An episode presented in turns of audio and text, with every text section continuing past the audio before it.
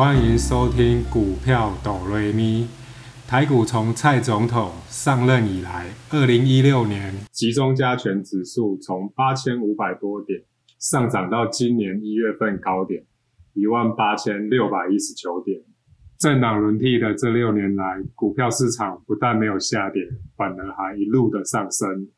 股票市场之所以奥妙，就在于结局往往会出乎于你的意料。那时候很热门的 T 五十反一，回过头来看。股价从十八块多跌到现在的六块多，有在投资的朋友，你会喜欢这一种反向型的指数型基金吗？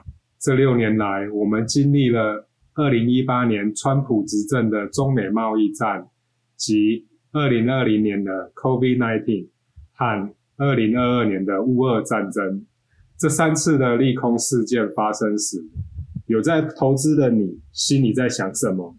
是非常恐惧的卖出呢，还是贪婪的买进呢？这三个事件中，让我印象最深刻的就是二零二零年的 COVID-19，三月份全球股市的恐慌，我们面对的是前所未见的病毒。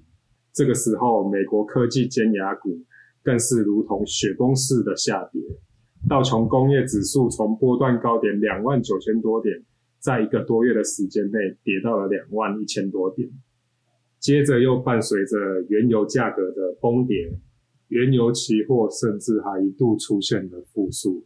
这个时候，我跟我朋友说，现在正是投资原油的好时机呀。我朋友问为什么，我跟他说，现在一杯原油可是要比一杯五十元的红茶还便宜呀。但股票市场之所以令人着迷，就是。不到一年的时间，美国及台湾的指数不但回补了缺口，还挑战了波段高点，甚至纷纷创下了历史新高，让所有的投资人在二零二零年及二零二一年都赚得合不拢嘴。所以这个时候，市场纷纷出现了“少年股神”及 “fire 老板”这些名词，但我相信这种投资人是非常少数的。不会是你，也更不会是我。但股票市场就是如此的千变万化，如同两面刃。当投资人正沾沾自喜的这两年的丰收，殊不知二零二二年二月份乌俄战争便爆发了。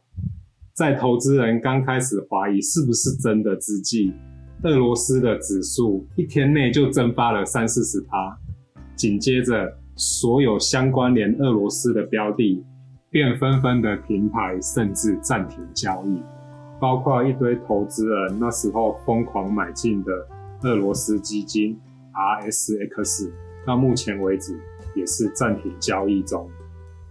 屋漏偏逢连夜雨，前面是断崖，后面又有追兵，此时的联准会更是历史性的疯狂升息。